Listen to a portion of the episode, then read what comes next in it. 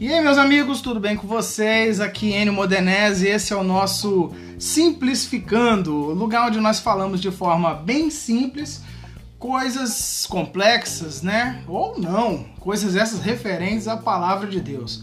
Toda vez que eu começo isso aqui, eu falo de um jeito diferente. E hoje nós temos um convidado especial.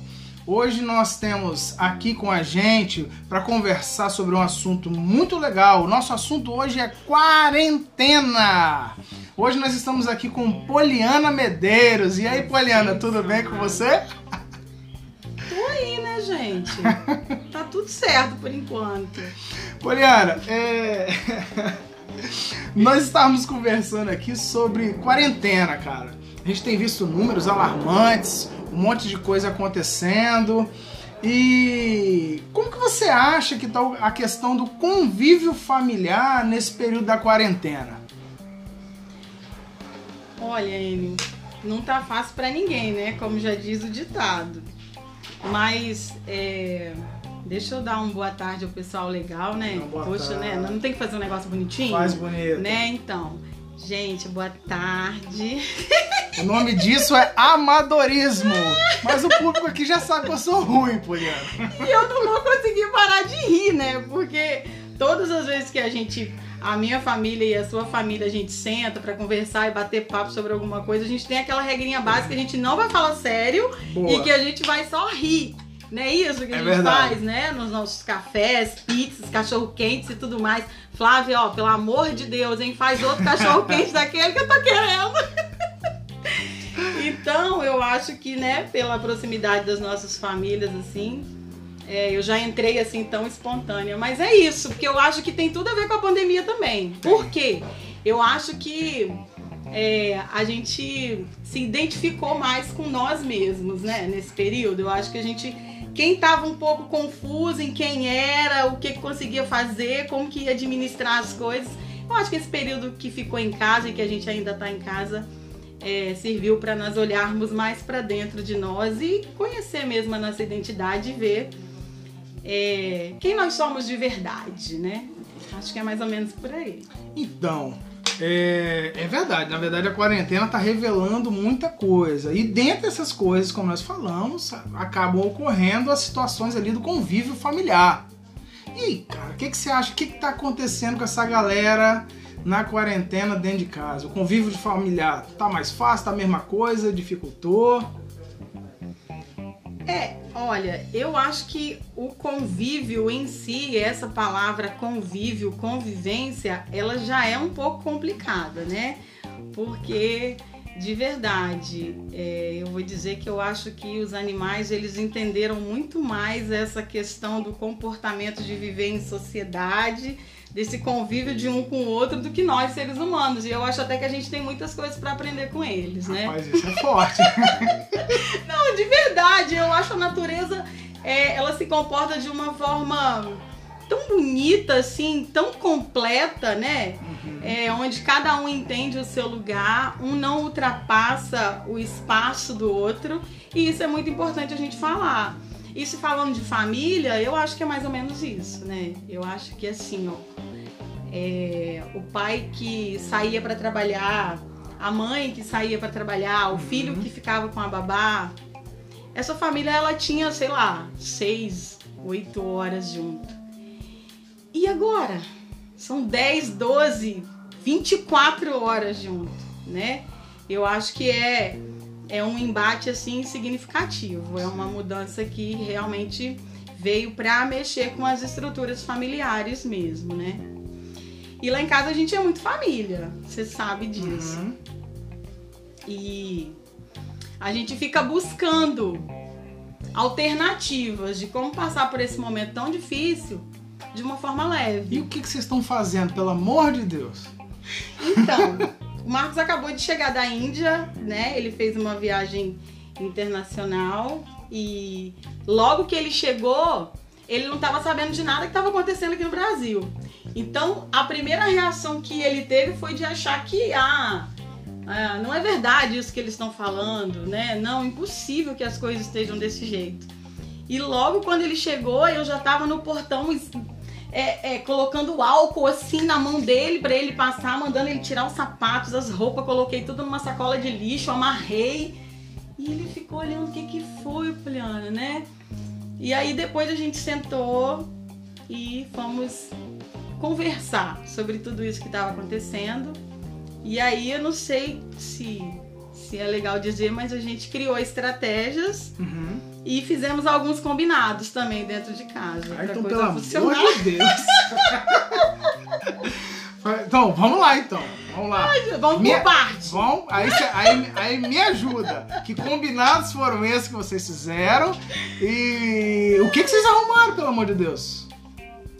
Gente, Ah, ó, como esposa, é, eu disse pra ele que eu precisava do meu tempo. Ainda que a gente fosse ficar muito tempo junto, dentro de casa, né? Eu precisava do meu tempo só pra mim. Porque eu levanto e, e por incrível que pareça, eu acordo, mas eu ainda fico uma hora dormindo com o olho aberto. Não sei se.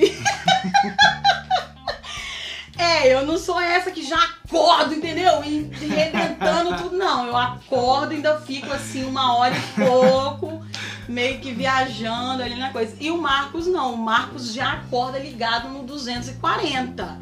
Ele já levanta da cama querendo fazer tudo ao mesmo tempo. E aí, né, uma das coisas que a gente fez foi é, entrar num acordo que cada um de nós precisava de um tempo.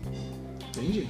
E com as crianças também foi assim, porque eles tinham uma rotina muito bem definida, né? E aí é, eles começaram a acordar muito tarde, a comer muito tarde, né? Fora do horário, querendo brincar toda hora, né? Toda hora a pessoa quer brincar. E aí a gente teve que sentar e definir como ia ser essas coisas. Mas- Pra mim, eu pedi esse tempo, Uhum. Marcos também, a gente entendeu que ele tinha o tempo dele e com as crianças a gente criou uns combinados. Quais? Assim, as crianças ali no convívio dentro de casa, é, a gente tinha um período para brincar com eles ou para estar com eles. Geralmente era noite quando o Marcos chegava do serviço, ou então no final de semana, né, que a gente estava mais junto. Mas aí com a gente, todo mundo junto dentro de casa, toda hora a Esther queria brincar, toda hora o Matheus queria conversar e ficava aquele atrito dentro de casa que ninguém fazia nada. Entendi. E aí é, a gente combinou que Hum. teríamos a hora das refeições juntos e ali nós conversaríamos sobre algumas coisas. Depois do almoço, cada um ia brincar aí com a Esté, com os brinquedos dela. Cada um na sua. É, Matheus com as atividades dele, talvez ia, né, pra casa dos amigos lá, chamar Daniel pra brincar, chamar Vitor, muitas vezes ele foi e vai ainda. E que à noite, é, depois que a gente fizesse a nossa refeição junto, cada um ia pro seu quarto, eles iam pro quarto deles e dava esse tempo pra mim e pro Marcos. Ah, que legal. Ficar lá embaixo assistindo televisão, que lá em casa os quartos é em cima e a sala é embaixo. Então a Uhum. gente fica na sala de TV assistindo televisão, conversando, é um tempo meu e dele. Massa. E eles, tipo, quebra tudo lá em cima, cima. né? Porque a gente só fica ouvindo os barulhos.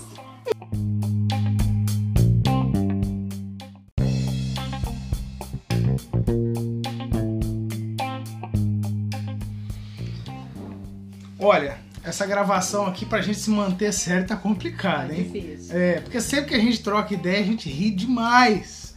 E Poliana, além de ser uma amiga nossa, Poliana é estudante de psicologia e responsável pelo setor de assistência social aqui da nossa comunidade.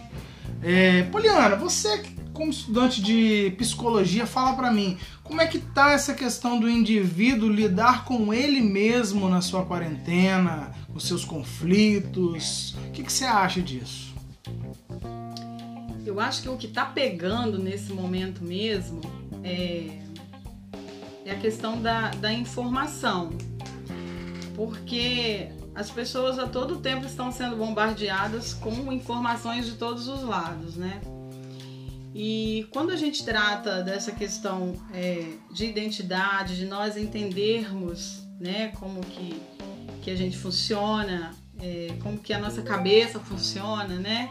E aí o nome do quadro é Simplificando. Eu vou tentar assim ser mais simples possível. Por favor. É, por favor, porque se você ficar me zoando que eu tenho umas palavras meio, né, não sei o que, né? A galera que gosta de negócio mais simples. Eu vou tentar. E aí eu queria trazer um pouquinho essa ideia pra gente trabalhar assim nessa questão da informação, né? Sim. Como eu já falei que a gente está sendo muito bombardeado por várias, vários é, meios de comunicação. Não que a informação ela seja ruim, pelo contrário, ela é muito boa e nesse momento a gente precisa realmente de ter informações do que anda acontecendo. Agora, o excesso dessas informações ele é um pouquinho prejudicial. Né? Eu acho que para nossa saúde mental, para a saúde nos nossos relacionamentos, tanto familiar quanto de amigos, né?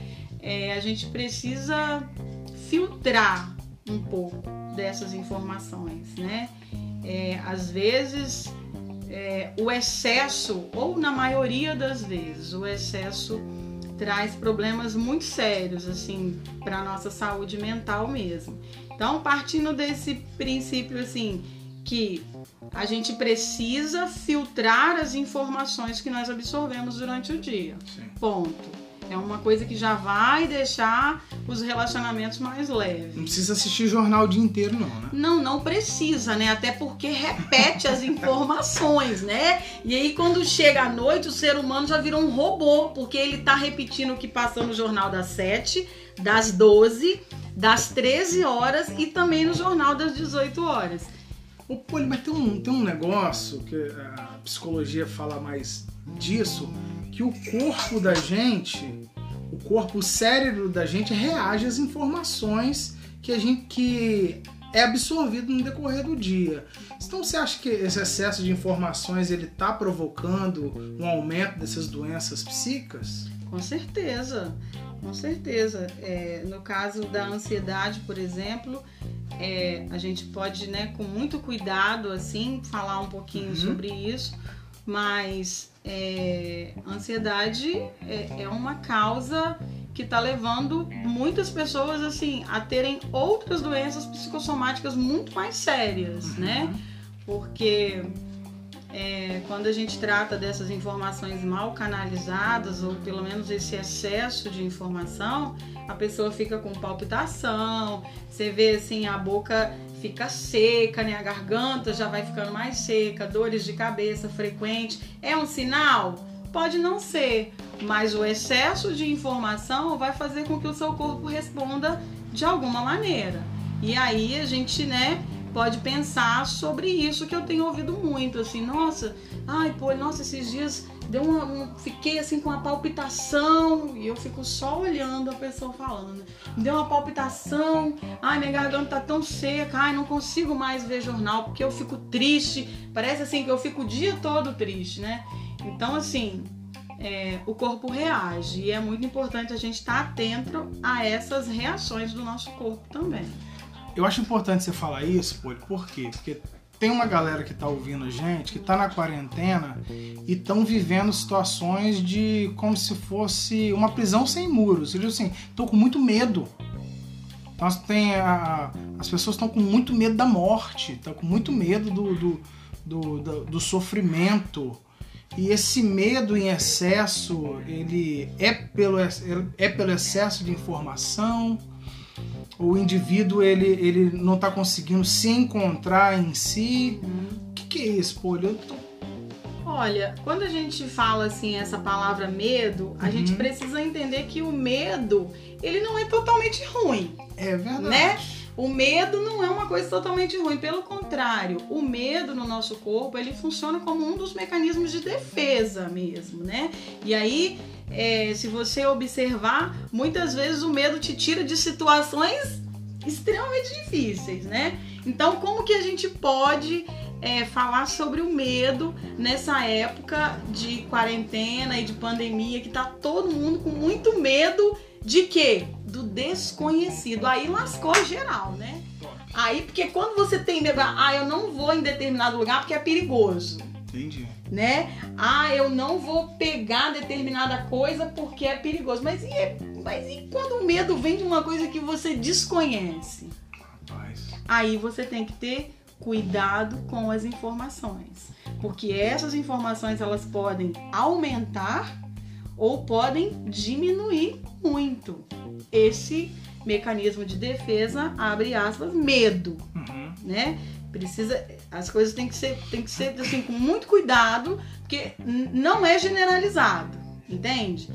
É, então falar do medo, eu queria falar com essa fala de que quando a gente é, obtém a informação correta, automaticamente o nosso corpo ele vai usar os mecanismos de defesa corretamente. Entendi. Então é importante você ter o medo, porque é, por mais que, que é uma doença desconhecida, né, até então, mas você não vai sair por aí sem máscara, você não vai sair por aí sem, sem o álcool em gel, você não vai ficar é, se aglomerando em lugares. Por quê? Porque esse mecanismo de defesa ele vai fazer com que você.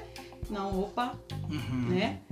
Mas também é, não é você se trancar dentro do quarto e falar pronto, o mundo tá acabando, tem uma bomba lá fora e não, Não é não, é isso. viver. Não, não é.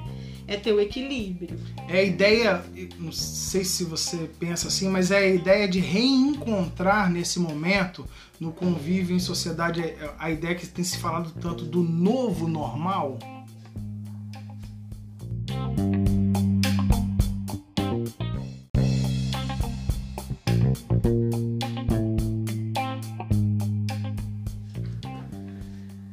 Mas afinal de contas, é, é, esse novo normal que tem se falado tanto, né, é aquela ideia de a vida continua.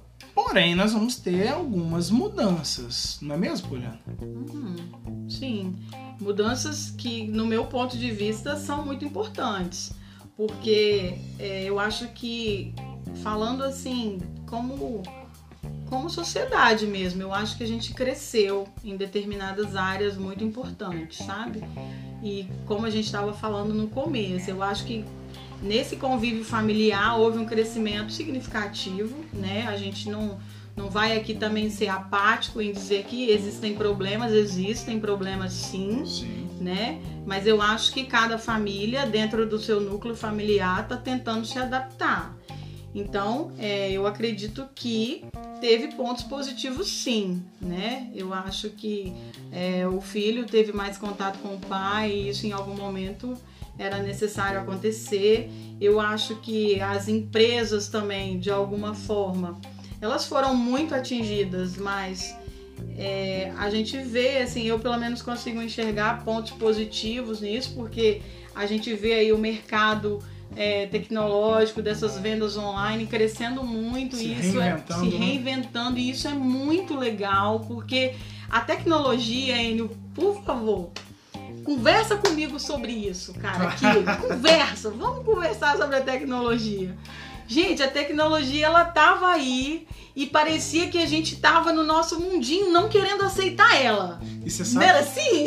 você, me conhece, você sabe que eu sempre que eu, eu detestava a ideia de tecnologia. Pois é, eu acho que foi uma mudança tão positiva, Pois cara. é. A gente cresceu tanto com isso, né? Porque a gente viu que a tecnologia não é esse bicho de sete cabeças que a gente achava que era. É um caminho sem volta. Eu também acho. Não tem jeito. Quem não se adaptar a utilizar as mídias sociais está fadado ao, ao analfabetismo Exatamente. Funcional da humanidade. Não Sim, tem jeito. Sim. E no nosso, nosso meio, assim, cristão, né? Aham. Eu acho muito importante esse avanço da tecnologia, né? Porque quantas pessoas a gente pode alcançar com a palavra do Senhor, né? Quantos testemunhos de verdade eu tenho ouvido de pessoas que falam: Nossa, o culto da igreja tá tão legal, o culto dessa igreja é tão legal, eu acompanhei pelo YouTube, eu vi lá o estudo pelo Instagram, foi tão legal. Nossa, o Marcos, né? Quem diria? Nossa, o pastor Enio, né? Puxa, tá muito legal essa coisa de vocês terem ido para a internet. Então a gente vê assim o avanço, né, tecnológico. A gente vê o quanto nós cristãos abrimos assim a guarda e entendemos que para nós é uma ferramenta de evangelismo excelente e que a gente, claro, precisa aprender a usar, né? Igual a gente tá aqui Não, claro, falando. Estamos aprendendo, viu, queridos? Nós Vai vamos- dar tudo certo. E o, e o detalhe de aprender é que a gente aprende errando. Então, é- é- esse é o legal, eu acho, né? Porque quando você é, se dispõe a aprender algo, né? Quando você se abre para algo novo Aham. e se abre positivamente mesmo, entendendo que vai ser bom, eu creio que as coisas fluem muito bem. Beleza, muito legal, Poli. Poli, essa conversa nossa hoje eu achei muito boa. Eu quero te agradecer por ter conversado com a gente. Eu queria deixar aqui disponível para suas considerações finais. Aí o microfone está aberto para você falar. Tem uma senhora que está ouvindo o nosso podcast agora que está lavando vasilha. Tem gente que está dentro do carro, está deitadinho na cama. Suas considerações aí, Poli.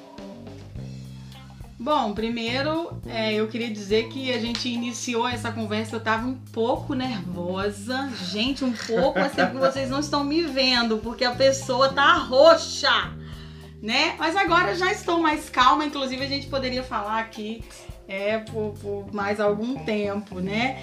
Mas eu quero agradecer pelo convite de verdade. Mas você vai voltar. Então, né, já quero agradecer pelo convite. é, achei muito legal. Eu tenho ouvido os seus podcasts de verdade, tenho enviado para outras pessoas e o retorno tem sido positivo também.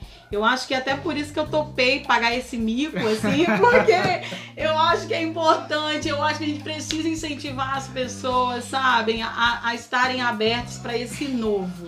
Eu acho que né? o mais difícil pra mim aqui hoje foi a gente conseguir não ficar rindo Então, o não tô conseguindo, né? Não tô conseguindo nem raciocinar direito, mas aí a gente vai vai tentando.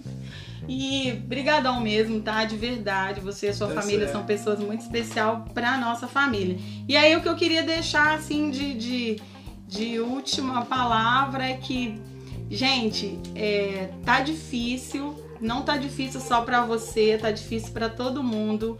Tá difícil para todas as áreas da sociedade, todas as áreas da sociedade. É um momento em que todos nós é, precisamos estar mais atentos a muitas coisas, a muitas mudanças.